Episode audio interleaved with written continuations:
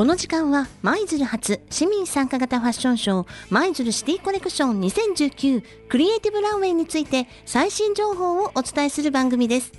市民の皆さんが参加していただける市民参加型ファッションショー舞鶴シティコレクション2019クリエイティブランウェイが8月17日土曜日舞鶴市総合文化会館小ホールにて開催されます。あなたの好きな服でファッションショーのランウェイを歩いてみませんか？自分の好きな洋服を着て自分らしく真っ白なランウェイを歩くことで未来への希望新しい自分を見つけ自信を持って生きていくことを目的に市民と企業が連携して作るイベントです。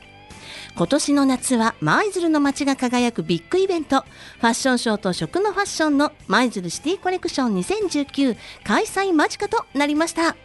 ァッションショーをご覧いただく会場への入場券は500円舞鶴市総合文化会館で販売中です。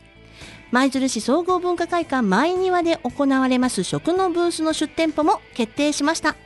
お店では食べられないこの日限定の特別メニューもたくさんありますよ。そしてそしてなんと食のブースでご飯を食べられたお客様の中から賞金1万円ゲットのチャンスです。気になるゲット方法は食のブースで購入し店舗から投票用紙を受け取っていただきます。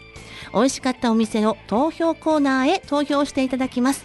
そして皆様の投票数の多い店舗へ投票された方の中から抽選で1名様に賞金1万円プレゼントです。食べて投票するだけのプレゼントチャンス。皆さん参加してくださいね。